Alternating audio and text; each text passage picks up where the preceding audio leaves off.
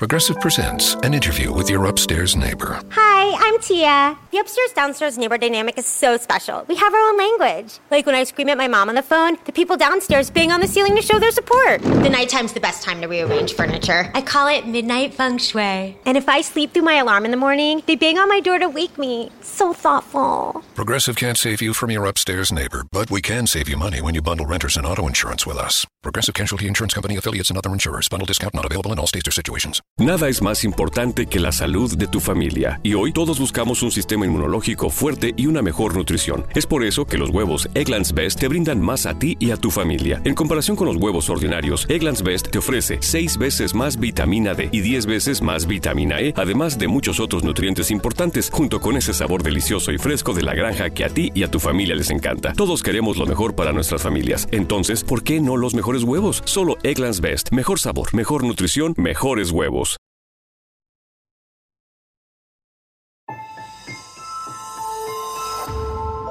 Durante años se pensó que el Yeti vivía en los Himalayas. ¡Bienvenidos al Himalaya! Hoy, después de una extensiva investigación, sabemos que no es así. El Yeti está en México. Y este es su espacio. Yo, check this out.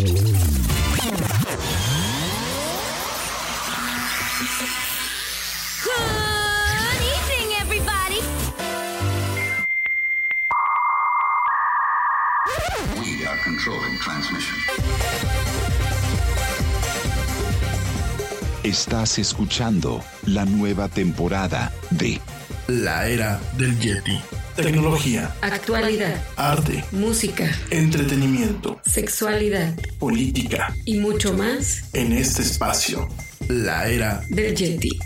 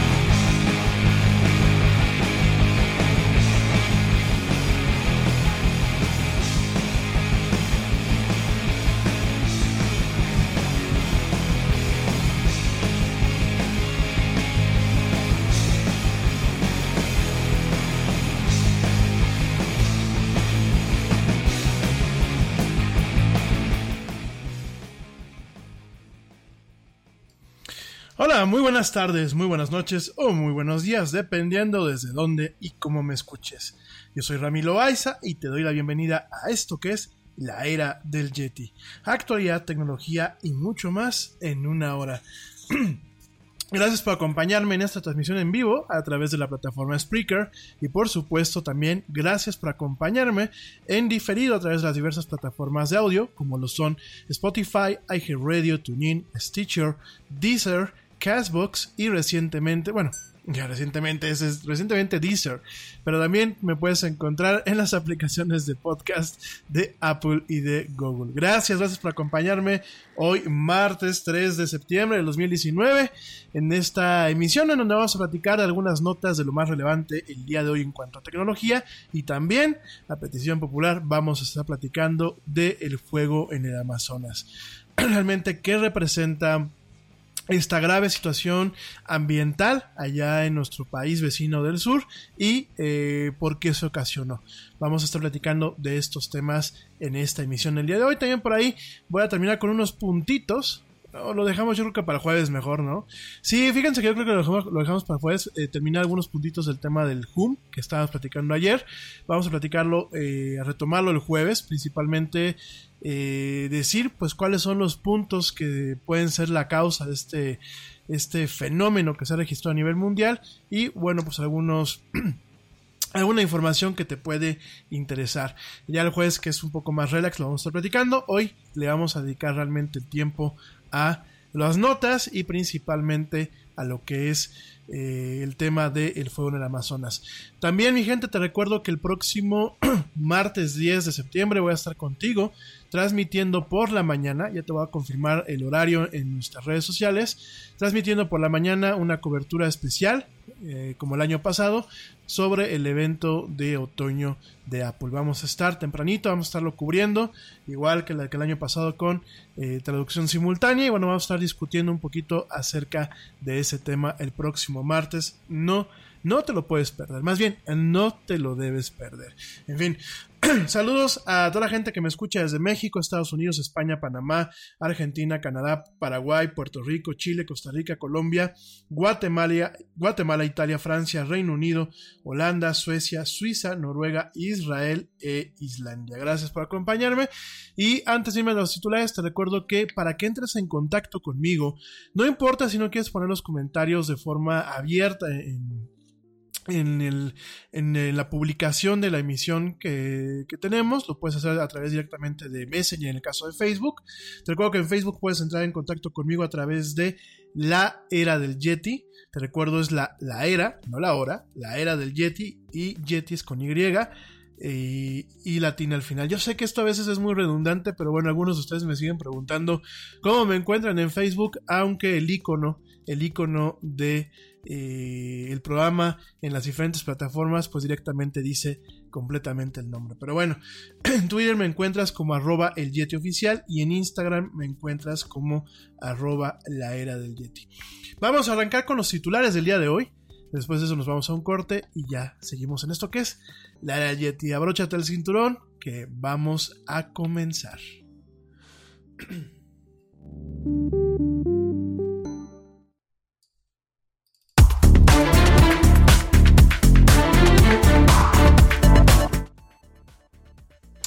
Y arrancamos con los titulares aquí en la era del Yeti. Está previsto que la próxima semana se anuncie una investigación antimonopolio de Google iniciada por parte de más de la mitad de los fiscales generales de los Estados Unidos. Agárrate Google, que ahí te van. Y hablando de Google, ex empleados de Google, junto con académicos y activistas de derechos humanos, están pidiendo a la Universidad de Stanford que cancele un discurso del expresidente de Google, Eric Schmidt. Por otro lado, Walmart ya no venderá ciertos tipos de municiones, incluidas las que pueden usarse en rifles de asalto militar, después del tiroteo masivo del mes pasado en El Paso. Sin embargo, seguirá vendiendo armas. Fíjense nada más, en Estados Unidos es el único lugar donde tú puedes ir y comprar armas en un Walmart. YouTube ha cumplido con su cambio de política en torno al discurso de odio y ha eliminado muchos más canales y videos de los que tenía en purgas similares en el pasado. Un grupo de estafadores utilizaron software de inteligencia artificial para hacerse pasar por el CEO de una empresa alemana y engañar a uno de sus colegas para que le transfirieran 243 mil dólares. Híjoles, que pasen la receta, ¿no? Científicos utilizaron técnicas de inteligencia artificial para estudiar una pintura famosa conocida como el retablo de Gante, creada por los hermanos Hubert y Jan van Eyck en el siglo XV. Una vez más, la tecnología ayuda a descifrar varios misterios de- detrás de grandes obras de arte. Por otro lado, ejecutivos de alto nivel de Facebook, Google, Huawei, IBM y Microsoft se reunieron en la Cumbre Global Digital para buscar un acuerdo sobre pautas éticas relacionadas con los datos, la privacidad y la inteligencia artificial. Un enfoque de, aprendizaje automático, eh, un tipo de eh, aprendizaje de máquinas de deep learning, surgió con sugerencias de moléculas que se dediquen a una proteína involucrada en la fibrosis, lo que podría ayudar a tratar dicha afección. Es decir, inteligencia artificial está dando eh, mucho que decir en el tema de la medicina y la bioingeniería con eh, posibles soluciones para un tratamiento en torno a la fibrosis. Preocupados porque la ley Nube o el acta Nube, el Cloud Act de los Estados Unidos, que permitirá a las fuerzas del orden público norteamericanas acceder a los datos en la nube de ciudadanos europeos almacenados en plataformas en la nube atendidas por Amazon, Microsoft y Google, los gobiernos europeos están migrando datos del sector público a nubes privadas con sede en, Europa. Vaya forma de darle en la torre, como decimos aquí en México, a las empresas eh, de su país por parte de este gobierno del señor Trump. Y hablando de proveedores en la nube, desde la apertura de un centro de datos en Singapur en el 2015, Alibaba ha superado a sus rivales más antiguos y más establecidos en la computación en la nube para dominar el mercado en la región de Asia y el Pacífico. El director de Mozilla, Chris Bird, anunció que deja su cargo a fines del 2019. Una versión interna de iOS 13 de Apple, este sistema para los teléfonos iPhone y iPad, incluye una, versión incluye una aplicación llamada Star Tester que parece ser para probar la funcionalidad de un casco o visor de realidad aumentada. Por otra parte, Bitcoin.com ha lanzado un intercambio de activos digitales llamado Exchange, exchange.bitcoin.com que espera compita contra Binance y Coinbase. Y en un caso poco común, los dueños de Tesla, de algunos coches Tesla, se quedaron sin poder abrir sus vehículos.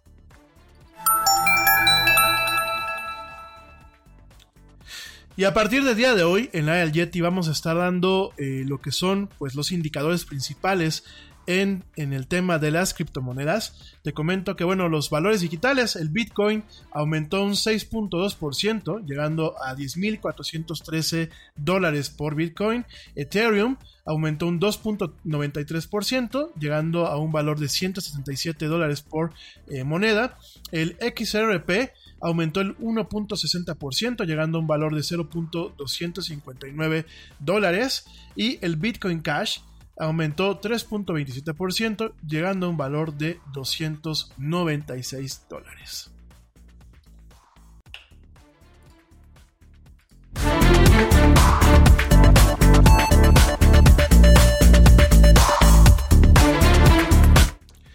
Y estos fueron los titulares aquí en la Real. Nos vamos a un corte y volvemos en esta tarde de martes. No te desconectes, ya regresamos.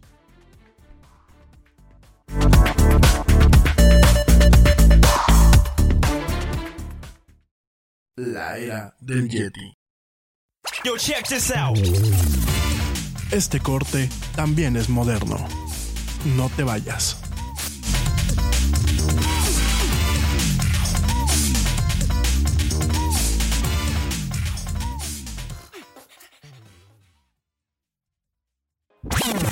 We are controlling transmission. Ya estamos. Me, me, me, me, me, but also you. The Pharaoh fast forwards his favorite foreign film, Powder Donut. okay, what's my line? Uh, the only line I see here on the script is get options based on your budget with the name your price tool from Progressive. Oh man, that's a tongue twister, huh? I'm sorry, I'm gonna need a few more minutes. bulbous Walrus, the Bulbous Walrus. The name your price tool, only from Progressive. The owl ran afoul of the comatose coxswain. Progressive Casualty Insurance Company and affiliates. Price and coverage match limited by state law. London Stock Exchange Group is here to be your essential global markets infrastructure and data partner, where open isn't just a platform, but a philosophy, giving you the freedom to make your mark in the world. LSEG, open makes more possible. De vuelta en la era del Yeti.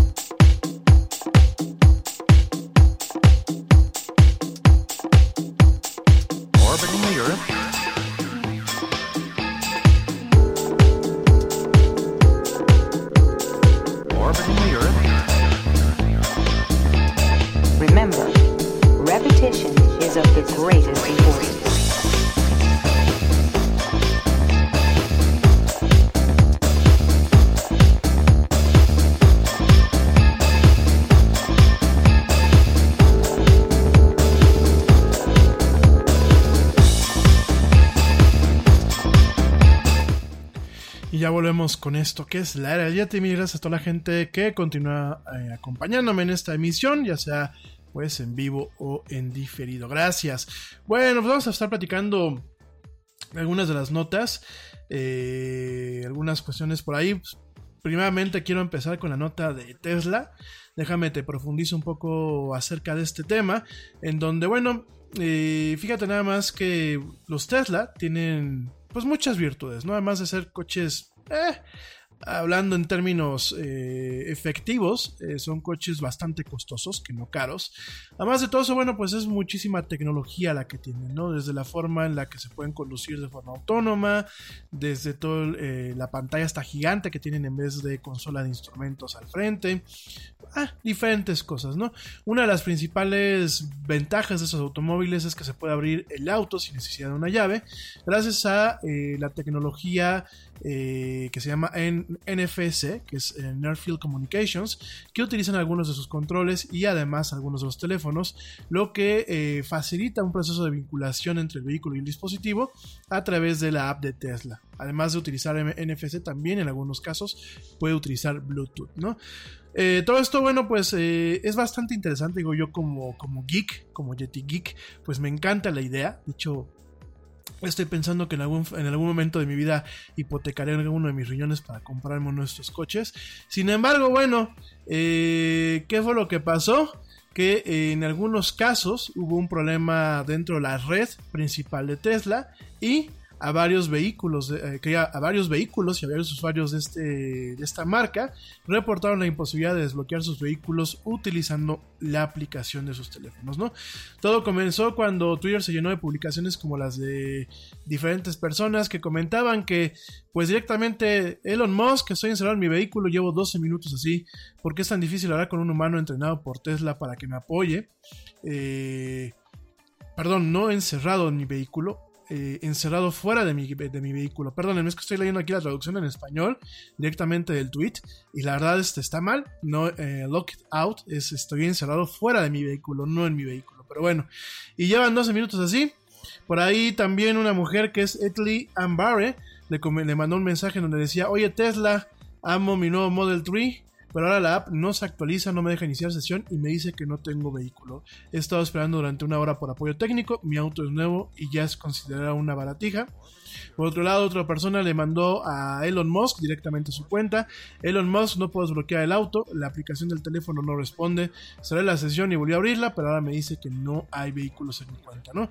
Eh, para hacerlo, pues rápidamente de esta nota, el sitio downdetector.com, que bueno, pues es un sitio bastante popular para poder verificar si los sitios están funcionando en internet, eh, recibió varios reportes de la caída del sistema de Tesla, ¿no? Eh, al momento, bueno, pues de que nos recibimos esta nota, los usuarios ya han reportado que la app está en línea de nuevo, pero no hay pronunciamiento oficial de Tesla ni del señor Elon Musk sobre las causas que pudieron haber generado este problema. Fíjate nada más, ¿no? Por un lado tenemos el tema de la comodidad de estos dispositivos, tenemos eh, pues la, comodidad de que si tú no quieres cargar una llave, eh, un key fob, así se le llaman a estos controles, porque ya no son llaves, ¿eh? ya realmente son key fobs, así se le llaman, es como un, como un, pues digámoslo así, si quieres verlo así como un control. Y hay algunos coches que con la tecnología keyless no hace falta ni siquiera insertarlas en ninguna parte. El caso de los Tesla SS. Y tienes esa versatilidad, ¿no? Puedes utilizar la llave, la llave del, automóvil, o puedes utilizar directamente la aplicación de tu teléfono, ¿no? ¿Cuáles son las desventajas? Pues lo estamos viendo. ¿Qué pasa si te roban el teléfono? Obviamente ya no puedes entrar a tu, a tu coche, ¿no? ¿Qué pasa si la red se cae, no tienes conexión, o pasa lo que está pasando ahorita, que se cayó el sistema de Tesla? No puedes entrar a tu coche. Entonces, yo veo estos dos puntos. Sí, la verdad yo he visto la demostración de las aplicaciones de, de, Tesla y son una maravilla porque tú puedes arrancar tu coche con anticipación. Si está haciendo mucho calor, puedes, puedes arrancarlo para que el aire acondicionado pues empiece a trabajar. Ya cuando tú te subes ya está fresco el coche. Lo mismo si hace mucho frío. Eh, tienes, bueno, pues esos sistemas que permiten que el coche salga de su lugar de estacionamiento o se estacione de forma automática. Muchísimas cosas de las cuales pues yo soy fan. Por supuesto, no te lo voy a decir que no. Sin embargo, pues tenemos estas desventajas, ¿no?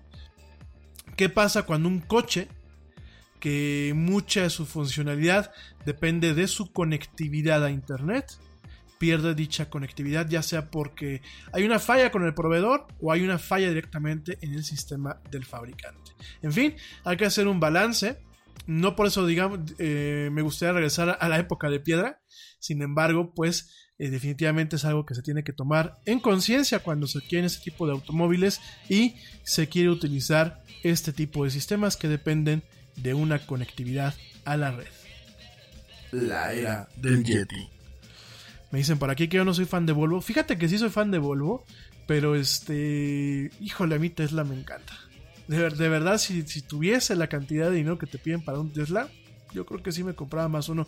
Con perdón a la gente que me escuche de Volvo, la verdad es que los Volvos como buen coche europeo son grandes, grandes coches y muy, muy enfocados a la seguridad.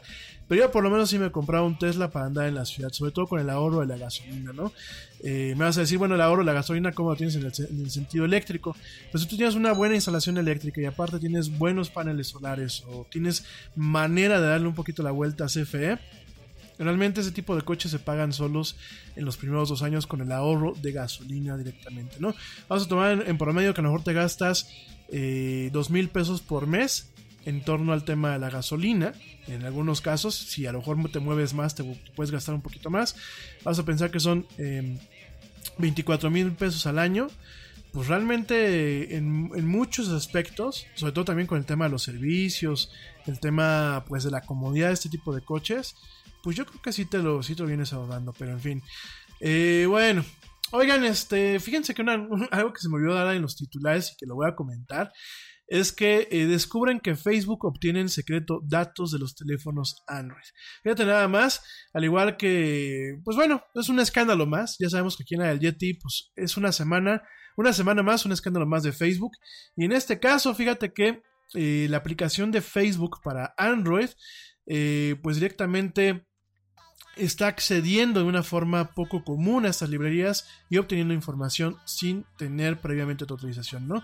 La ingeniera Jane Manchung Wong eh, comentó en Twitter que eh, la app de Facebook para Android accede a las librerías del teléfono, comprime los metadatos, es decir, todo el tema de teléfonos, eh, metadatos de fotografías, cuántas fotografías tienes, dónde se han tomado, etc, etc, etc, y después los envía a los servidores de la compañía, ¿no? Esto solamente se encuentra en la aplicación principal de Facebook para Android, no en Messenger, no en Instagram, no en WhatsApp, ni en otras aplicaciones que utilicen el SDK, el kit de desarrollo de aplicaciones, para eh, lo que sé yo, ¿no? Entonces, en este sentido, eh, directamente, ¿qué es lo que hace eh, la aplicación de Facebook? Es que checa todas las librerías del sistema eh, no solamente las librerías propias del sistema operativo, sino checa las, las, librerías como pueden ser la librería de contactos, la librería de fotografías, eh, la librería de mensajes. Y si bien no está mandando los contenidos como tal, no está mandando los, los datos como tal, lo que sí está mandando son los metadatos, es decir, cuántas fotos tienes, dónde fueron tomadas, eh, qué tipo de librerías tienes, qué aplicaciones tienes instaladas, o sea, bastantes cosas que quizás, quizás realmente no tendría por qué saber eh, Facebook ni ninguna otra empresa. eh, pues acerca de tu teléfono y acerca de otras cuestiones. Tú me vas a decir, si no están mandando datos, eh, vamos a decir, pues el contenido real, no está subiendo los contactos, que bueno, la aplicación de Facebook sí lo hace si tú le das autorización. Eh, no está subiendo directamente las fotos, no está subiendo eh, todo ese tipo de cuestiones, pues está subiendo metadatos. Tú me puedes decir, pues cuál es el problema, ¿no? El problema es que con todo ese tipo de eh, información se puede hacer un fingerprinting. ¿Qué es esto? Con cada una de las librerías, la información y los metadatos que se generan, lo que se puede hacer es generar un hash. El hash ya lo hemos platicado, pues los hashes son una secuencia numérica eh, que se deriva de una serie de contenidos que sirve para indicar si un archivo ha sido violado, que sirve para indicar si un archivo es original, diferentes cuestiones, ¿no? Entonces, ¿qué pasa cuando se hace eso? Eh, al final, cada teléfono es diferente. ¿Por qué? Porque las, libre- las librerías eh, dependen de acuerdo al fabricante, porque depende de lo que tengamos instalado, porque obviamente no hay dos teléfonos iguales, yo puedo tener más datos que el tuyo, y aunque no alcanzo a ver los contenidos de ese dato, sí alcanzo a ver, digámoslo así, la sombra de esos datos, ¿no? Y con eso yo puedo hacer un fingerprinting, puedo hacer una huella digital que a mí Facebook me permite identificar tu teléfono de forma eh, contextual Inclusive si eh, no está instalada la aplicación de Facebook en algún momento en este aparato, ¿no? Todo esto, bueno, pues se puede utilizar para hacer un tema de rastreo. Eh, Facebook no pide autorización para esto, no aclara para qué está tomando esta información y además no notifica, ¿no? Entonces, eh, por ejemplo, en la aplicación de iOS no se tiene este, esta funcionalidad, pues sobre todo porque pues iOS, en el caso de Apple, pues es un poco más estricto, ¿no? Apple, ya sabemos todos estos temas, ya sabemos los, los, conflictos que ha tenido con Facebook en estos últimos años, y bueno, puede ser que no lo esté haciendo, sin embargo, en otras aplicaciones, en otras aplicaciones, otras plataformas, sí lo está haciendo, ¿no? Entonces, solamente, pues un escándalo más. Yo digo, a ver, no hagamos cosas buenas que parezcan malas. Yo por esto no me refiero a que el día de mañana pues tengas a Mark Zuckerberg pues este, espiando directamente a cada uno de nosotros. Sin embargo, pues no está padre que se estén creando todo este tipo de datos que en algún momento puedan generar referencias cruzadas y que en algún momento puedan realmente comprometer nuestra privacidad. Fíjate, como dato curioso, y antes de, irme a un corte, déjame te lo comento, te lo comento rápido, ¿no? Eh, hace unos, unos meses fuimos a una comida con mis papás, eh, con, unos amigos de ellos de toda la vida, ¿no? Y de hecho, bueno, en algún momento, cuando ya nos estamos despidiendo, eh, salió a la plática, eh, por ahí platicando, salió a la, a la, plática, pues este, el tema de eh, un familiar suyo que en su momento iba conmigo en, la primaria fue esta muchacha era compañera mía en la primaria y, y, bueno, hasta, hasta cierto punto buena amiga, ¿no? Fue toda la primaria conmigo, ¿no? Y es muy curioso, fíjense nada más, y por qué te estoy platicando eso, es muy curioso porque justamente hoy en la mañana estaba checando eh, esta parte de personas que tú puedes conocer, en el caso de Facebook, y curiosamente, así como de chiripa, me apareció esta persona me pareció la que fue mi compañera en, eh, en lo que fue la, la, primaria, ¿no? Y tiene mucho, es muy chistoso, es muy cómico esto, porque en mi Facebook no tengo a nadie, genuinamente hablando, no tengo a nadie que haya ido conmigo en la primaria. Es más, no pertenezco a ningún grupo de la escuela, del colegio, de etc., eh, de la primaria donde yo estuve, ¿no? Entonces es muy curioso, es muy curioso porque, bueno, pues probablemente eh, los amigos de mis padres tienen a esta muchacha, la tienen como contacto en su Facebook y eh, puede ser que el vínculo venga por ahí porque a mis papás los tengo en Facebook, ¿no? Sin embargo, es muy curioso que explícitamente me presente a ella como una opción. Eh, pues que pueda ser un, contacto para mí, ¿no? Cosas curiosas, de verdad son cosas que hay que tenerle cierto respeto y cierto cuidado a la tecnología actual. Por ahí, eh, algo que luego platico yo con, con, mi pareja, con mis papás, es de que muchas veces eh, cuando ya este, platicamos de algo, muchas veces Facebook nos muestra publicidad acerca de ese tema, ¿no? O estuvimos en una tienda y a lo mejor Facebook a los pocos días me presenta publicidad de esa tienda, ¿no? Entonces, ahorita pues si lo quieren ver así es un tema inocente, ¿no? Ah, qué padre, es un tema de marketing, es un tema para mostrar publicidad. El problema es que todos esos datos en algún momento puedan servir como apuntadores para temas de eh, privacidad un poco más severos. Y venga lo que platicamos con el tema de los seguros, con el tema de los gobiernos, con el tema de los scores eh, sociales, con diferentes cuestiones que el día de mañana pueden mermar nuestra privacidad y nuestra calidad de vida diaria. Sobre todo en estos tiempos políticamente inciertos, en donde pareciera que más que, para más que caminar hacia adelante buscando un tema de libertad, estamos dando pasos para retroceder y llegar a vicios de antaño. Pero en fin, mi gente, me voy rapidísimamente a un corte y ya vuelvo. Te recuerdo, para hacer esto un debate, contáctame a través de mis redes sociales. En Facebook me encuentras como La Era del Yeti, en Twitter como arroba el Yeti oficial y en Instagram como arroba la era del Yeti. No te desconectes, no te vayas. Sigue escuchando esto que es la era del Yeti. Yo ya vuelvo.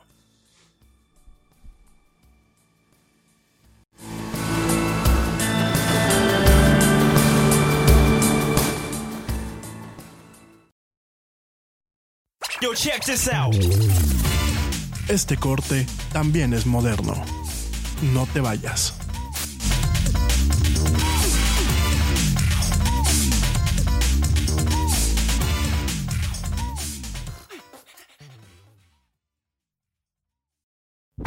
Hey, we get it. You don't want to be hearing a progressive commercial right now, so let us tell you something you do want to hear.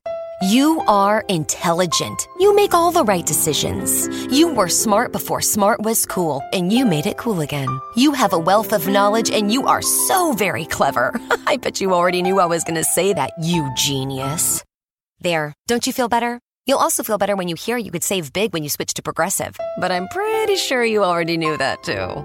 Progressive Casualty Insurance Company and Affiliates. Te preocupas por la salud de tu familia y hoy un sistema inmunológico fuerte y una mejor nutrición son más importantes que nunca. Es por eso que los huevos Egglands Best te brindan más a ti y a tu familia. En comparación con los huevos ordinarios, Egglands Best te ofrece 6 veces más vitamina D y 10 veces más vitamina E, además de muchos otros nutrientes importantes, junto con ese delicioso sabor fresco de granja que a ti y tu familia les encanta. No son tiempos ordinarios, entonces, ¿por qué darle a tu familia huevos ordinarios? Solo Egglands Best. Mejor sabor, mejor nutrición, mejores huevos. Ya estamos de vuelta en la era del Yeti.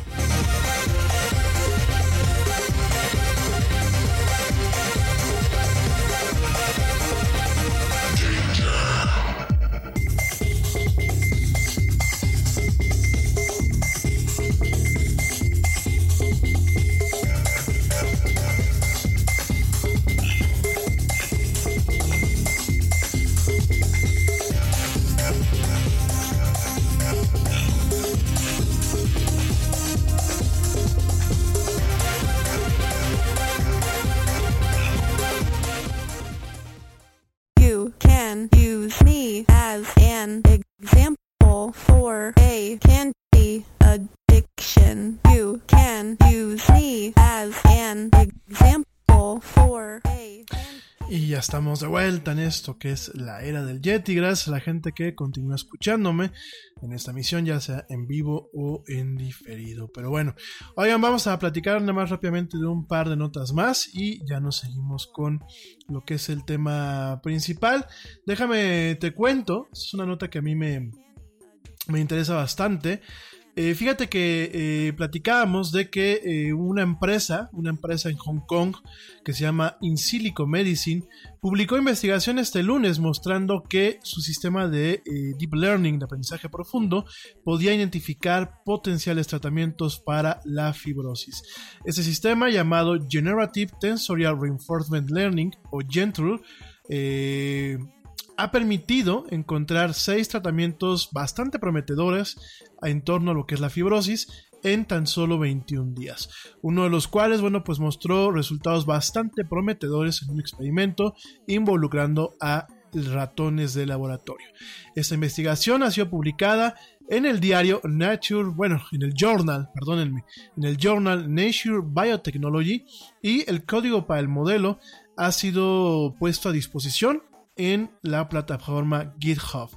Eh, al respecto comentó el director de Insilico, Alex Sabronkov, que tenían eh, una estrategia de inteligencia artificial combinada con imaginación de inteligencia artificial y comprar la operación de Gentler a eh, la máquina AlphaGo desarrollada por Google para poder eh, retar en juegos de Go a diferentes jugadores. Saboronkov fundó la empresa en 2014. Su perfil profesional fue originalmente en temas de ciencias de la computación. Él eh, trabajó muchos años en ATI, esta empresa que en su momento hacía tarjetas de video, la sigue haciendo, pero bueno, fue adquirida por AMD en el 2006, ¿no? En ese momento, pues él cambió de profesión, digámoslo así, y decidió entrar a la investigación sobre biotecnología con un interés en investigación para retardar el proceso de envejecimiento. Él en su momento recibió su máster eh, de, los, de la Universidad de Johns Hopkins y consiguió un doctorado de la Universidad del Estado de Moscú, en donde sus estudios se enfocaron en utilizar el aprendizaje de máquina, lo que es el machine learning, para mirar el tema de la física y la composición física y química de interacciones moleculares en sistemas biológicos.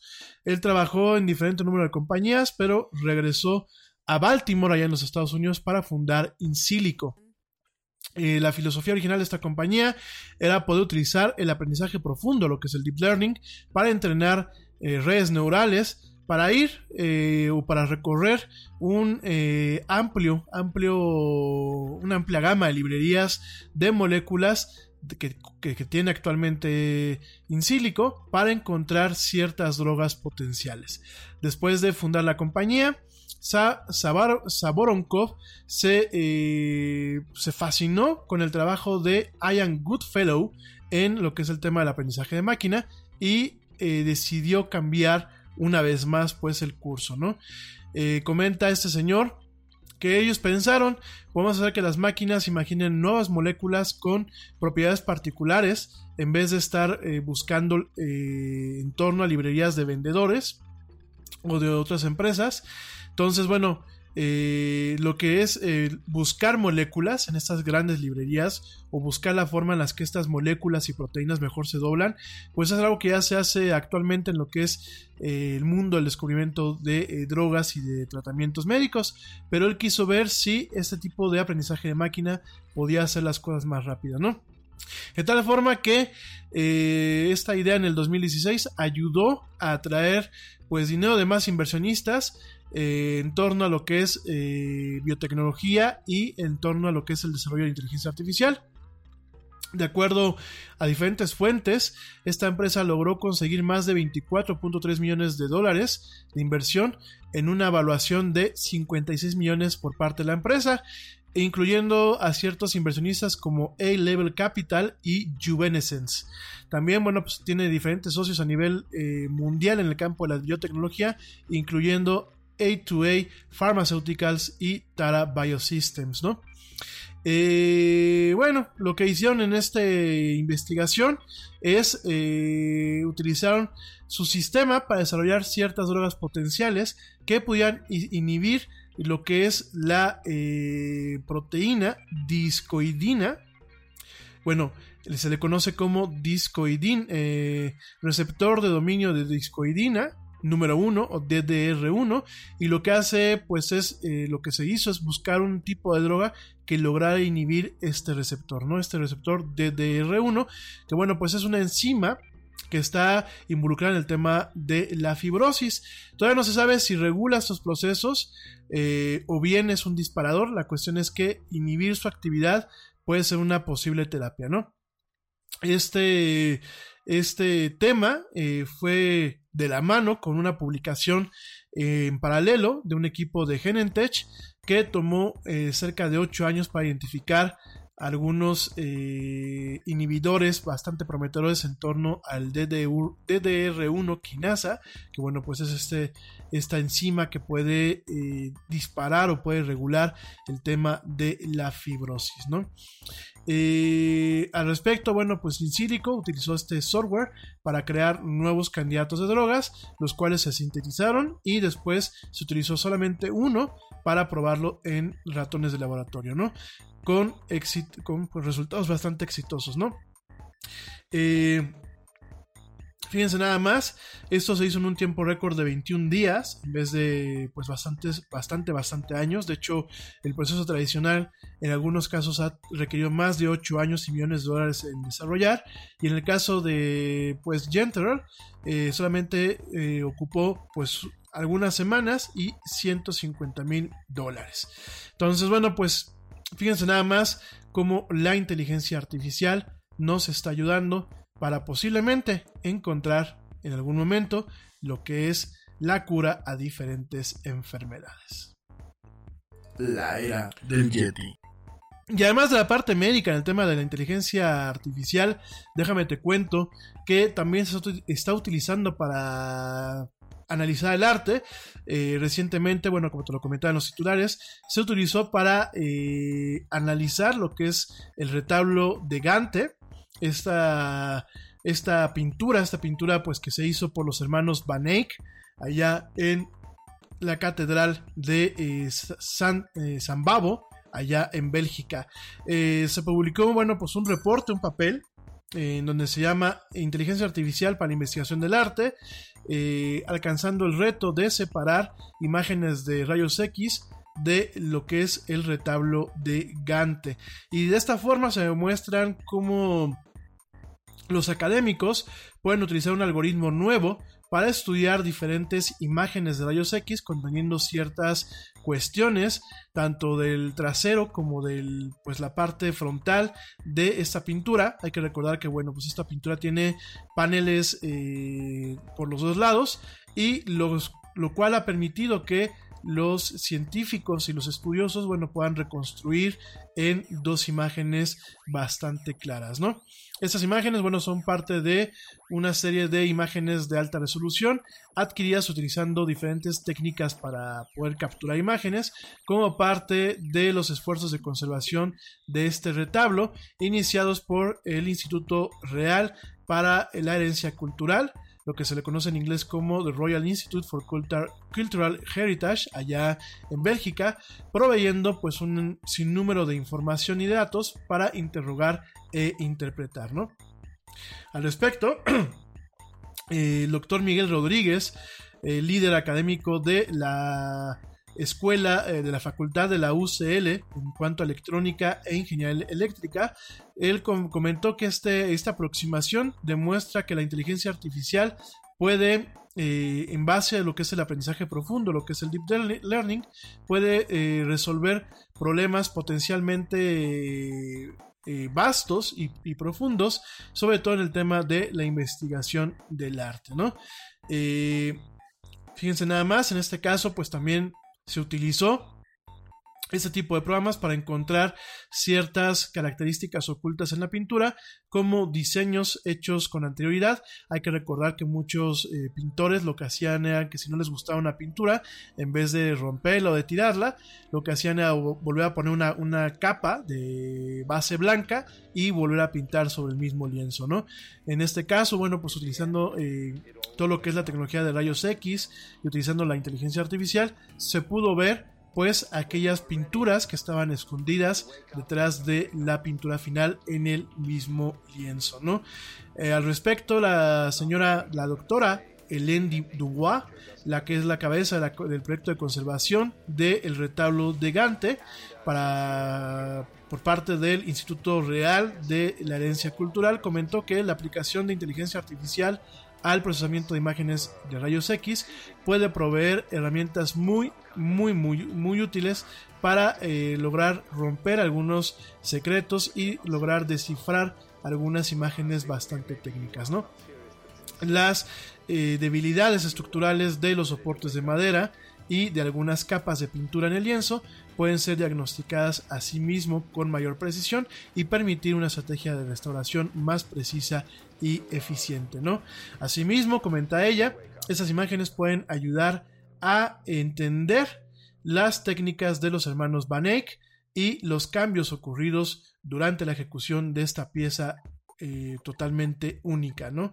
El desarrollo nuevo de este tipo de procesamientos y algoritmos tiene un gran potencial para aplicaciones sin número en la conservación de obras de arte irreemplazables. Fíjense nada más, la verdad es que esto es un tema eh, bastante, bastante interesante y estamos viendo pues la forma en la que la inteligencia artificial pues no solamente se convierte en una, en una amenaza una posible amenaza para nosotros en torno a ciertos empleos, sino como una herramienta de primer nivel para este tipo de situaciones. Así como lo escuchas, pues bueno, ya platicamos eh, usualmente en este programa tocamos la parte negativa, sobre todo en el tema de Facebook, sobre todo en el tema de la privacidad de datos, sobre todo en el tema de el día de mañana, pues qué puede pasar con una inteligencia artificial que pueda reconocer nuestros rostros, que pueda hacer diferentes cosas sin nuestro consentimiento.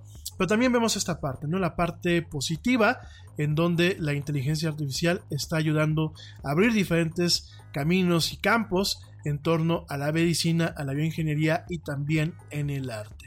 En fin, me voy rapidísimamente al último corte, te recuerdo las redes sociales, en Facebook me encuentras como la era del Yeti, en Twitter me encuentras como arroba el Yeti oficial y en Instagram me encuentras como arroba la era del Yeti. No tardo ya vuelvo. No te desconectes, estamos en esto que es la era del Yeti.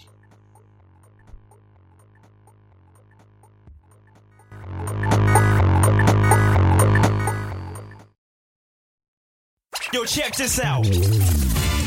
Este corte también es moderno. No te vayas.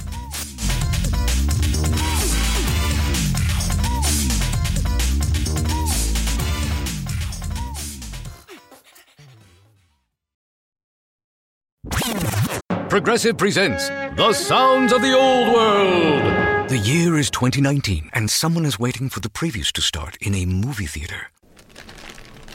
Hey, you want anything? Popcorn? Soda? No, nothing? This has been The Sounds of the Old World. Brought to you by Progressive, where drivers can still switch and save like it's 2019. Quote today at progressive.com. Progressive Casualty Insurance Company and Affiliates. Te preocupas por la salud de tu familia y hoy un sistema inmunológico fuerte y una mejor nutrición son más importantes que nunca. Es por eso que los huevos Egglands Best te brindan más a ti y a tu familia. En comparación con los huevos ordinarios, Egglands Best te ofrece 6 veces más vitamina D y 10 veces más vitamina E, además de muchos otros nutrientes importantes, junto con ese delicioso sabor fresco de granja que a ti y tu familia les encanta. No son tiempos ordinarios, entonces, ¿por qué darle a tu familia huevos ordinarios? Solo Egglands Best. Mejor sabor, mejor nutrición, mejores huevos. Ya estamos de vuelta en la era del Yeti.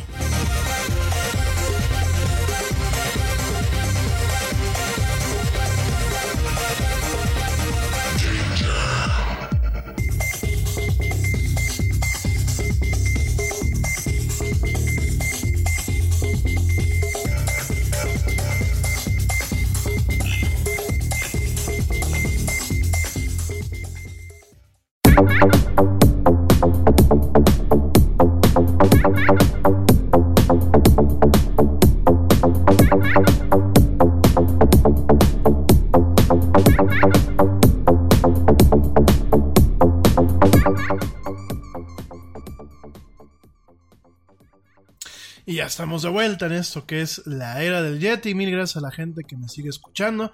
Hoy no va a mandar saludos personalizados, ya los mandaremos el día de mañana. Me voy rápido con el tema. Eh, probablemente mañana tengan que hacer un, pequeño paréntesis para poder terminar el tema de lo que es el Amazonas. Vamos a ver cómo, cómo, cómo vamos con el tiempo. Te recuerdo que mañana, mañana vamos a hablar de, de nuevo como lo hemos hecho varias veces en este programa, vamos a estar hablando de hackers, de eh, seguridad digital. Sobre todo mañana lo que voy a hacer es como un pequeño primer para que entiendas, bueno, la diferencia entre un hacker, entre un cracker, para que sepas la diferencia en lo que es un script kiddie, para que realmente eh, entiendas, bueno, las personas detrás de estos temas, porque esta hace como una pequeña introducción. Vamos a estar hablando en las próximas semanas de algunas cuestiones que se están dando en el día a día en el tema de la seguridad digital. Y pues sería muy conveniente que tú entiendas pues estas diferencias, estos puntos, sobre todo para que también eh, no digamos a veces tonterías, por ahí dices que me hackearon la cuenta, es que mi primo es un hacker, es que no sé qué, cuando muchas veces ni siquiera fue un hackeo, cuando muchas veces fue un olvido, cuando muchas veces pues bueno a lo mejor ni siquiera fue un hacker como tal, fue un script kiddie, vamos a estar platicando ese tipo de cosas. Vamos a estar platicando de lo que es la escena, la escena tanto buena como mala en en estos temas.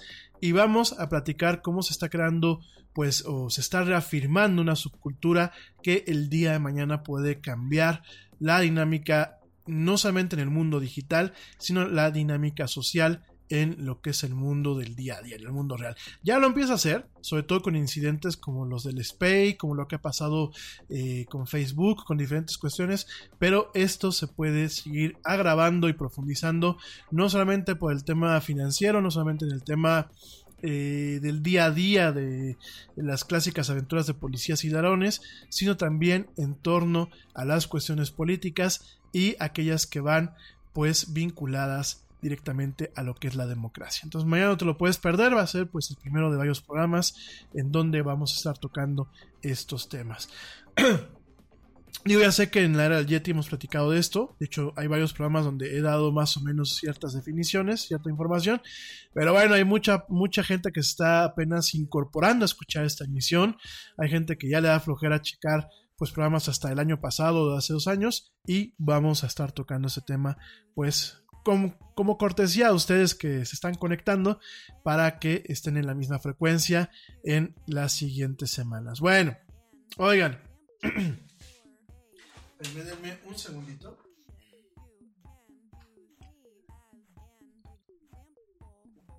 Ya, perdón. Este. Es que. Ya, me andaba quedando sin saliva. Y sin, y sin respiración. Es que con eso de que hace calor por aquí, y el Yeti está fuera de su ambiente natural.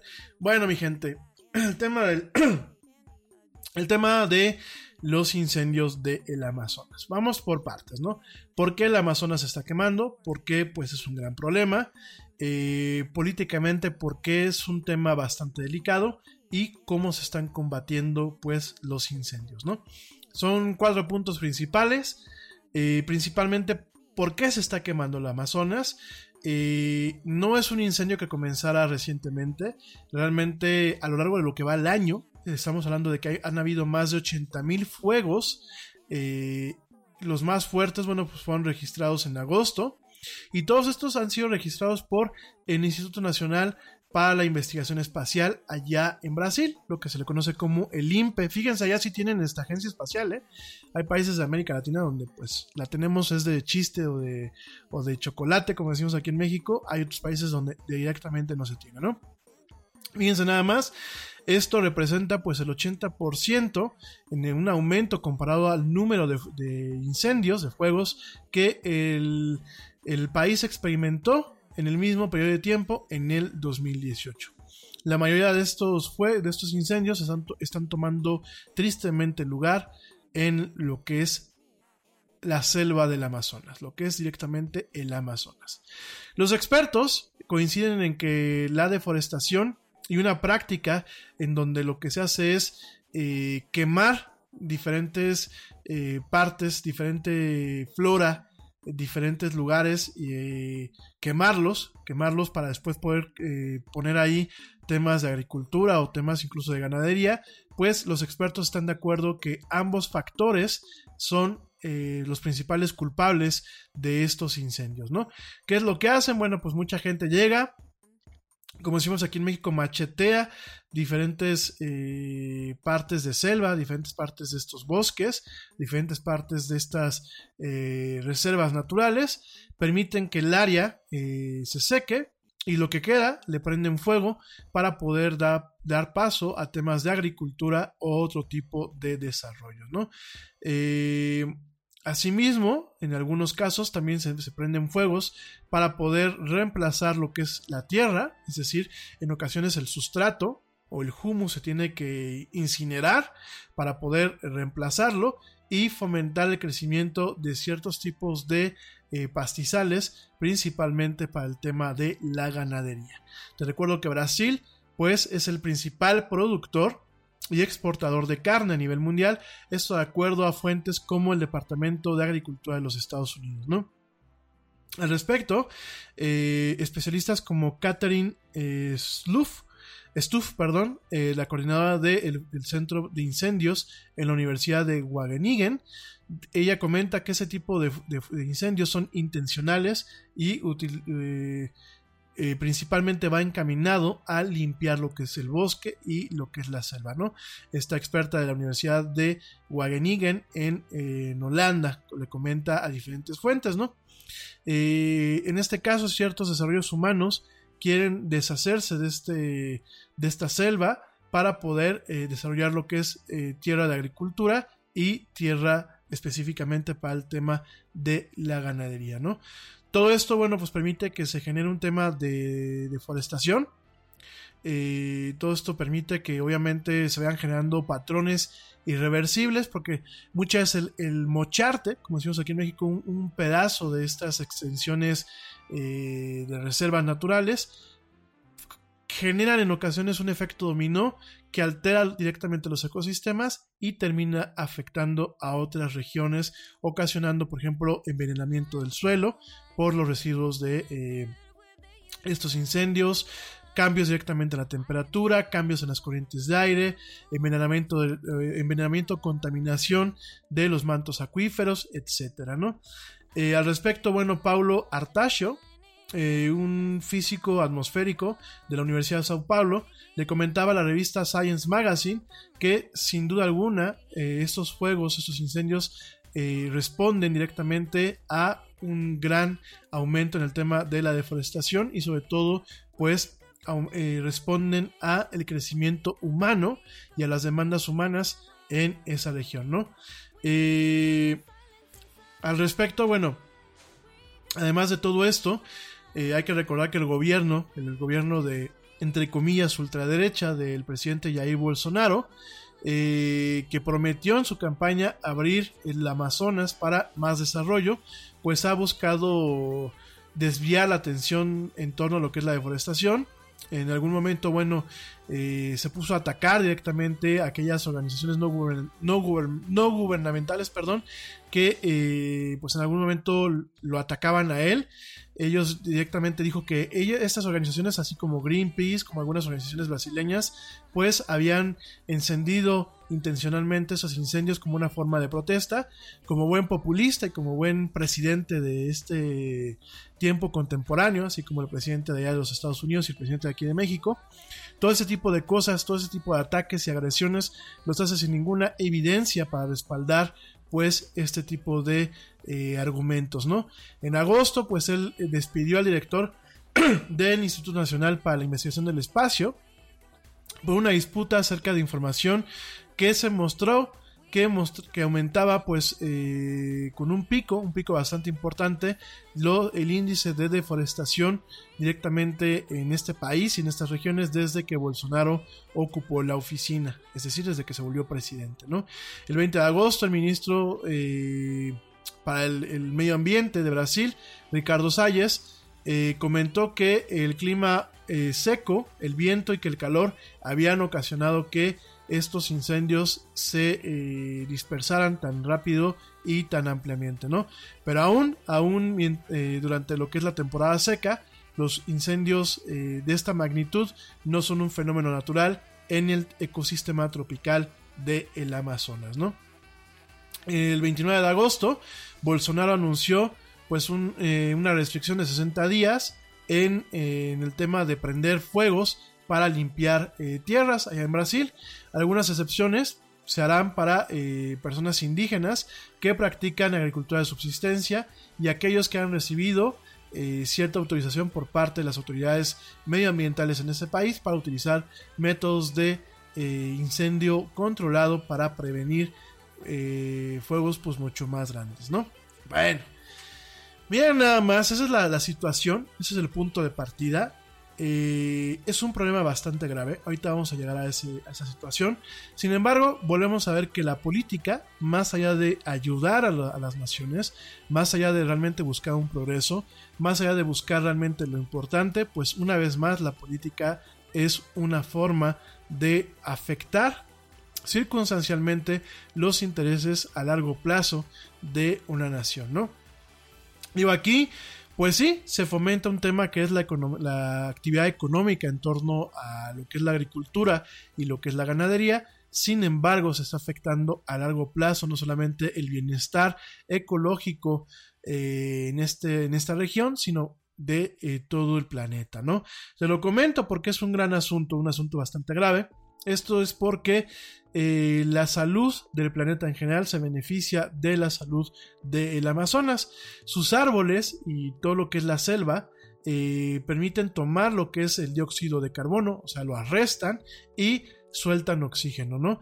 En ese sentido, bueno, pues eh, el Amazonas es uno de los grandes pulmones en, en nuestro planeta y es una de las principales zonas que han permitido retirar diferentes gases de invernadero directamente de la atmósfera. Sin este bosque, sin esta selva, eh, ¿por qué digo bosque? Porque bueno, eh, en un nivel netamente técnico está considerado como un rainforest, como un bosque lluvioso. Como tal no es una jungla, es un tipo de selva que tiene ciertas similitudes con lo que es un bosque y tiene este tema que además de además de todo eh, los beneficios propios del, del pulmón eh, por, el tipo de, de, clima que genera, por el tipo de humedad, por el tipo de eh, capacidad de absorción y de procesamiento de lo que es el aire, pues es un ecosistema bastante valioso, además de en el tema de lo que es la flora, de lo que es el tema de las plantas y los árboles, también en el tema de la fauna, ya que mantiene bueno, una gran cantidad de lo que es la biodiversidad animal de todo el planeta en solamente esta región, ¿no? Eh, obviamente sin el Amazonas perdemos todo esto, perdemos obviamente también la capacidad de arrestar los gases de invernadero y la velocidad con la que cambia el clima pues aumenta, ¿no?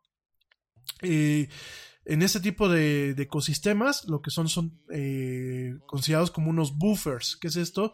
Pues son pequeñas eh, o son grandes eh, bolsillos, si lo quieres ver así, que permiten pues mantener una autorregulación natural de lo que es los gases de invernadero, de lo que es la temperatura y sobre todo lo que es la purificación a nivel global del de, aire que respiramos, ¿no? Cuando se pierde este buffer, pues eh, se pierden diferentes cuestiones como el tiempo que nos está comprando el Amazonas para el tema del el calentamiento global.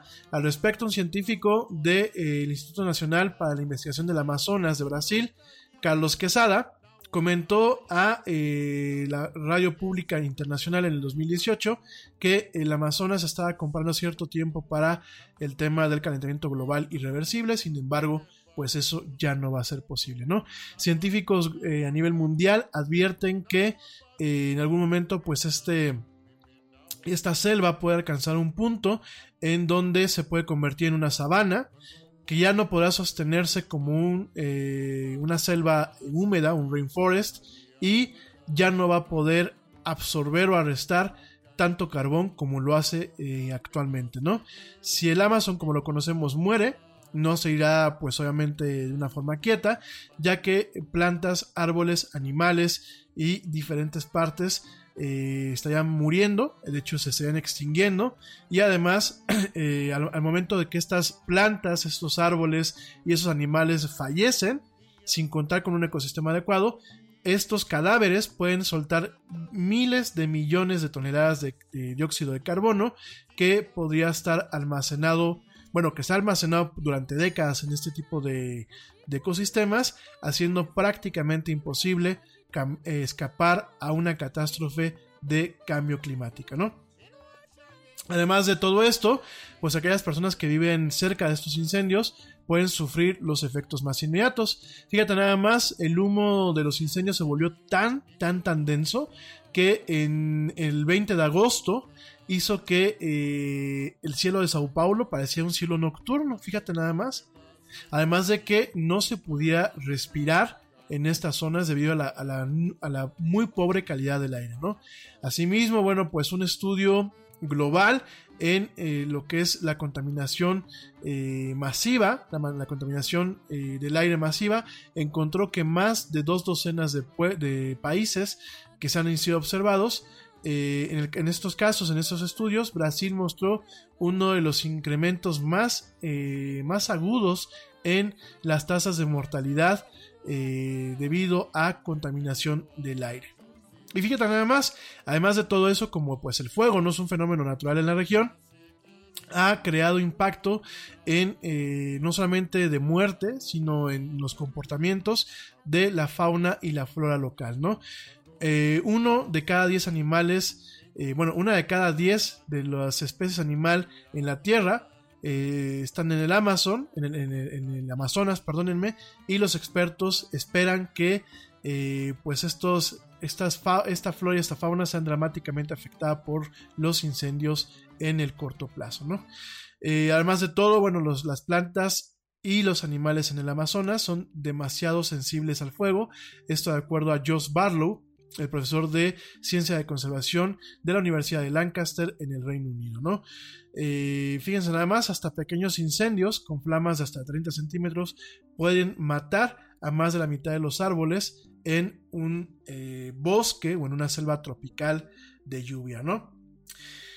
Bueno, además de todo esto, fíjense, todo esto que te acabo de platicar, los más cínicos dirán, ay, qué hueva, pues a mí me da igual que se muera una lagartija, me da igual que se muera una rana, me da igual que ya, que ya respiremos aire contaminado, me da igual que el calentamiento global, porque hay gente cínica, mi gente. Hay gente cínica. Hay gente que le vale madre todo. Eh, muchos de los baby boomers han tomado la actitud de decir, pues como nosotros ya vamos medio de salida, pues nos importa un cacahuate. Hay que salir en las, las generaciones que llegaron, ¿no? Esto es una realidad. ¿eh? De hecho, este, por ahí tenía yo un conocido que todo ese tipo de temas decía, no, no pasa nada. Eh, no pasa nada. Entonces, bueno, fíjense nada más, además de todo esto, cuando tenemos esos cambios tan radicales de ecosistemas, ciertas bacterias, ciertos virus y ciertos microorganismos que estaban mantenidos, digámoslo así, eh, controlados, bajo un control eh, debido a los mecanismos propios de estos ecosistemas, pues empiezan a migrar. Y de pronto nos encontramos con que ciertas enfermedades tropicales las encontramos en otras latitudes debido a este tipo de transformaciones, debido a este tipo de destrucción, ¿no? Entonces, ya no lo veas ni siquiera pues por este tipo de cuestiones como la fauna y la flora que son sumamente importantes, ya no lo veas solamente por el tema de, que el, Amazonas pues es un pulmón, ya no lo veas por todo lo que te acabo de platicar, velo también porque el día de mañana pueden resurgir enfermedades o pueden surgir enfermedades que estaban confinadas a estas selvas a estos entornos y que al momento de que pues se transforman o se destruyen de pronto pueden empezar a haber mutaciones que permitan que este tipo de enfermedades escapen a su ecosistema natural y se vuelvan más peligrosas no fíjense nada más. Eso ya tienes pues las razones tienes las consecuencias y ahora bueno pues porque es un tema políticamente caliente porque pues el señor Bolsonaro eh, cuando estaba haciendo campaña para ser presidente, él eh, comentó que iba a abolir ciertas leyes y ciertas restricciones para eh, el tema de la preservación de tierra en el Amazonas. Y eh, en ese sentido, pues lo hizo más fácil que la industria llegara a pues esta selva y que pudiese hacer lo que se le diera lo, pues, lo que quisieran, ¿no? Al respecto, en el 2018, en octubre del 2018, Bolsonaro puso al ministro de Agricultura a cargo de la demarcación de los territorios indígenas en vez de al Ministerio de Justicia esencialmente pues permitiendo que el zorro tomara lo que es el gallinero, de acuerdo pues a un diputado allá en Brasil, ¿no? Sus políticas pues han sido políticamente populares dentro de lo que es eh, los intereses de agricultura e industriales allá en Brasil, a pesar de que han sido condenados por grupos ambientalistas brasileños y por eh, pues, diputados y senadores de la oposición, ¿no? Asimismo, eh, cientos de mujeres indígenas marcharon el 13 de agosto pasado en la capital para protestar lo que eran pues estas campañas, estas medidas de Bolsonaro y estas reformas a ciertas leyes de protección que permitían el desarrollo sobre todo también en tierras indígenas, ¿no? Eh, en su momento, bueno, pues te recuerdo que hubo un hashtag eh, de Pray for Amazonia directamente en Twitter, en donde, bueno, pues hubo gente que directamente apoyó la causa genuinamente por eh, conocer toda esta información, y hubo gente ridícula que pensó que están hablando de una película del Rey León y que apoyó esto por un tema de moda, ¿no?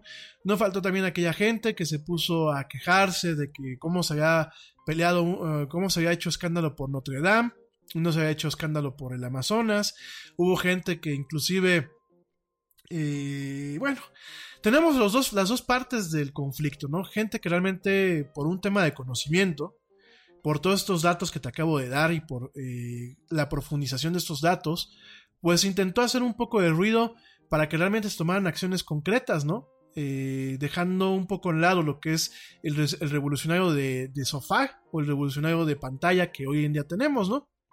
Y por otro lado tenemos a los influencers o tenemos a la gente que, perdónenme la, la, palabra que utilizamos, aquí en México se utiliza mucho, que se subieron al tren del mame sin saber exactamente qué era lo que estaban haciendo, pero empezaron a echar mierda para todas partes, ¿no? Inclusive echándole mierda a ciertas organizaciones que buscan que separe ese tipo de cuestiones, ¿no? Entonces, desafortunadamente es lo malo de los medios contemporáneos, desafortunadamente es lo malo de las generaciones contemporáneas que no saben leer, que no tienen ganas de leer, que no tienen ganas de comprender, y lo peor que pasa, yo porque lo de menos es que nos burlemos de una muchacha que se dibujó eh, en su cuerpo una jirafa en torno al tema de la preservación del Amazonas. Yo creo que son gente hasta que ve mucha televisión o, o, que piensan que el Rey León este, pues pasa en todas las selvas y que todas las selvas son iguales, ¿no? Eh, sin recordar que la selva eh, tropical es muy diferente a una selva de tinte africano. De hecho, aquí acabamos de hacer la diferenciación, ¿no? Una cosa es una sabana otra, otra cosa, pues directamente es un rainforest, es una, una, selva como tal, no un bosque lluvioso. Pero bueno, la cosa es que esta muchacha, digo, la verdad no quería darle mucha nota, pero esta muchacha se pintó una jirafita. Ay, qué bonito, y un, elefantito, este, pues para hacer un tema de protesta este, en torno pues, al tema del Amazonas, ¿no? Eh, desafortunadamente este tipo de, de personas, más, más que hacer ruido positivo en torno a ese tipo de cuestiones, pues demeritan el movimiento porque pues la gente llega un momento en que dicen, ay, no jales, ¿no? También mis amigos de Change.org, que a veces yo no sé, este, híjole, ya en algún momento hablaremos en este programa de Change.org y del fraude tan, tan grande que es. La verdad es que esa, esa, ni siquiera es una ONG como tal. Y a, lo mejor muchos me dirán, es que sí sirve porque han habido protestas que funcionan. Mi gente, eh, hay protestas que de verdad son idiotas y hay gobiernos y personas que aunque les estés protestando con las evidencias en la mano, no van a entender. Yo creo que la revolución de sofá, la revolución de Starbucks, la revolución eh, eh, pseudo fifi o la, la, la, revolución rábana, que hay, hay mucho rábano, ¿no? Hay mucha gente que va de rojos y aquí el pueblo, el socialismo y las causas de la izquierda, pero sí todo lo comentan a través de las máquinas más caras, vistiendo ropa de marca y eh, con un desdén total, ¿no? Yo puedo montar una protesta detrás de mi micrófono, pero en mi casa pues yo estoy muy a gusto y no salgo de ella, ¿no? Y no hago los actos necesarios para realmente protestar, ¿no? Ni siquiera los actos accesorios, ¿no? Como por ejemplo lo que siempre he dicho, ¿no? Tirar la basura en su lugar, ¿no? Entonces, pues bueno, estos son los temas, esto es la, la cuestión con el tema de la, de la, Amazonas. Tenemos por qué son las causas, que efectivamente es una causa humana, es, un, es una causa de desdén, es una causa de ignorancia, es una causa del capitalismo por el capitalismo. Volvemos a lo mismo, yo apoyo el capitalismo siempre y cuando exista una manera de capitalizar, de hacer dinero sin violentar el orden natural y sin eh, pasar por los derechos de los demás, ¿no? Cuando existen estados tan eh, proteccionistas, tan paternalistas, como la mayoría de los estados eh, latinoamericanos, que realmente, bueno, intentan tener un control sobre todo tipo de actividades y que prestan a que esto genere corrupción, pues es normal que nos encontremos con esto, ¿no? Para que un político llegue al poder, pues tiene que pactar con diferentes entidades que en algún momento pues tiene que devolverles el favor, ¿no? Y ese fue el caso del señor este Bolsonaro, ¿no? Otro ignorante más, otra otra basura más de la política de los países americanos, ¿no? Fíjense nada más, bueno, pues desafortunadamente el 60% del Amazonas se encuentra dentro de lo que es el estado de Brasil, dentro de lo que es la nación de, Brasil, lo cual, bueno, pues le da un control tremendo e influencia sobre la región, ¿no? Asimismo, bueno, pues eh, han encendido el fuego con los vecinos, han encendido literalmente incendios en torno a lo que son las políticas del medio ambiente por parte de Bolsonaro. Ya han habido pleitos por esto, fíjense, el presidente Emmanuel Macron quiso donar, junto con miembros del G7, 22 millones de dólares en ayuda. Y el señor Bolsonaro, pues se indignó, dijo que no iba a recibir el dinero, acusando a Macron en Twitter de eh, buscar colonizar de nuevo Brasil, ¿no? bueno. Eh, algunas personas en Brasil, así como en otros países como Venezuela, que como Bolivia, estos países que, bueno, mismo México, ¿no? Que en vez de caminar hacia adelante, dimos varios pasos hacia atrás escogiendo este tipo de políticos, pues eh, toman como un ataque a la soberanía de Brasil el apoyo internacional eh, en torno a que, pues él dice que prácticamente Brasil es dueño del, Amazonas y que él puede hacer lo que se le dé la gana este, con, con este pedazo de selva, ¿no? En Estados Unidos, pues el discurso similar, el presidente Donald Trump eh, felicitó a Bolsonaro en el manejo de los incendios. Él dijo que en Twitter que estaba trabajando muy duro en los incendios del, del Amazonas y que respetaba el gran trabajo que él está haciendo por la gente de Brasil. Eso fue lo que dijo el señor Trump en un tweet el día 27, ¿no? Eh, bueno, después de estos insultos, eh, Bolsonaro dijo que iba a reconsiderar el trato, mientras que Macron pedía disculpas y que Brasil tendría el control total sobre cómo se invertía el dinero, ¿no? El 27 de, agosto, Bolsonaro dijo que había aceptado 12.2 millones de ayuda por parte del Reino Unido, que seguramente se, se irá a la basura, ¿no? Se irá en temas de política, en temas de corrupción. Pues ya saben, ya saben. Lo normal en este tipo de países, lo normal de lo que nos pasa en nuestras tierras latinoamericanas, ¿no? Eh, bueno, vamos con el tiempo. ¿Ya? Ya tengo que cortar, ya llevamos una hora 22. Bueno, mañana te platico eh, cómo se están combatiendo estos incendios. Mañana te platico con calma cómo se está llevando a cabo todo este tipo de control y de cosas. Antes de hablar del tema de los hackers. Y bueno, espero que te haya gustado este programa. Espero que tomemos conciencia. Miren, no hay que hacer revoluciones de internet. No hay que hacer revoluciones de escritorio ni de sofá. Creo que la mejor forma de revolucionar es primero aprendiendo, investigando, realmente enterándonos y realmente haciendo una labor de investigación por diversas fuentes, ¿no? Ese es el primer paso. El segundo paso es eh, directamente eh, concientizándonos. El tercer paso es salir a votar, aunque no haya un candidato bueno. De hecho, yo creo que llevamos muchos años, muchos pueblos en América Latina, en donde no tenemos buenos candidatos. Y lo que se tiene que hacer es buscar al menos malo habrán, digo, la mayoría de los políticos, como siempre lo hemos dicho en este programa, son una mierda, ¿no? De hecho, yo creo que eh, el mejor político es el que ya se murió, es el que no puede dar ningún problema. Pero más allá de esto, pues no nos queda otra, ¿no? Son los sistemas que están. Yo creo que requería una revolución a nivel mundial. Y desafortunadamente las revoluciones en ocasiones llevan más problemas de los beneficios que traen. Yo me atrevo a pensar que debería haber una revolución para realmente cambiar pues el status quo y los poderes de facto que se tienen actualmente, ¿no? Y las democracias como están conformadas. Quiero pensar que en algún momento habrá un cambio gradual y una transformación hacia nuevos modelos democráticos, ¿no? Me gusta pensar que pues en algún momento nos tocará ver eso, ¿no?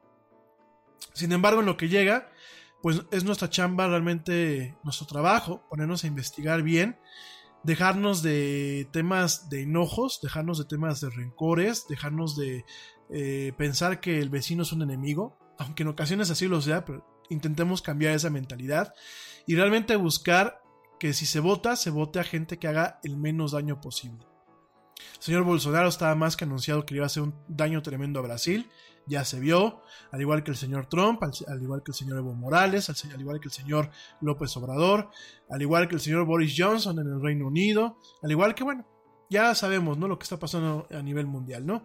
Creo que tenemos la responsabilidad de realmente investigar, de realmente buscar, eh, proponer e impulsar a candidatos netamente ciudadanos, de buscar una transformación en los sistemas políticos en donde eh, trabajar en la política no sea un privilegio, no sea una posición de poder en donde la gente se enriquezca a lo idiota, sino que realmente sea un trabajo, donde haya una responsabilidad, donde sea un deber con el país, ¿no?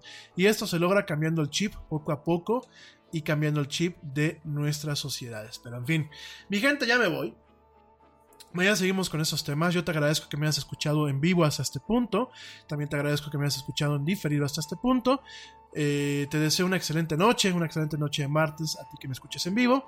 O bien te deseo que tengas un excelente día, una excelente mañana, una excelente tarde, una excelente noche, dependiendo desde dónde y cómo me has escuchado. Yo soy Rami Loaiza, esto fue la era del Yeti. Pórtate mal, cuídate bien, négalo todo. Te espero mañana en punto a las 7:10 pm. Y, como dice el tío Yeti, vámonos. ¿Por qué? Pues porque ya nos vieron. Nos escuchamos el día de mañana.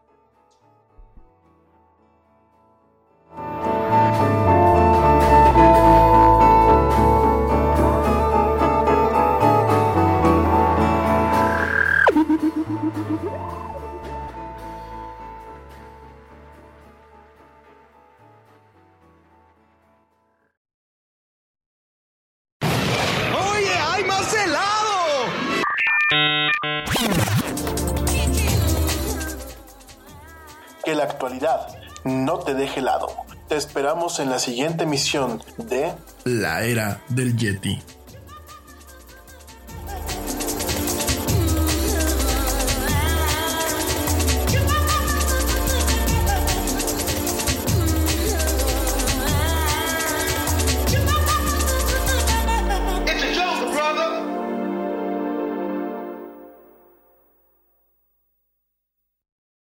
En Target, la salud de todos es nuestra máxima prioridad. Por eso requerimos que todos usen mascarilla o alguna otra cubierta en el rostro, además de dar mascarillas y guantes para proteger a nuestro equipo. Todos los días limpiamos las tiendas a profundidad, también los carritos y canastas después de cada uso. Recuerda que cuentas con nuestros servicios de compra fácil, sin contacto, como Drive Up y entrega el mismo día.